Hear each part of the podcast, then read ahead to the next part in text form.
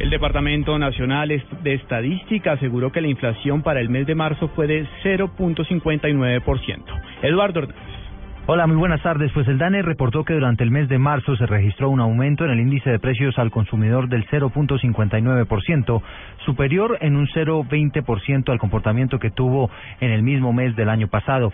En lo corrido del primer trimestre de este año, la cifra de inflación ya llegó al 2.40%, un índice superior al esperado por los analistas, teniendo en cuenta que el año pasado, a esta altura, la variación de precios había sido del 1.52%. La variación de precios en los últimos 12 meses llegó al 4.56%, una cifra de inflación que no se presentaba desde el año 2009.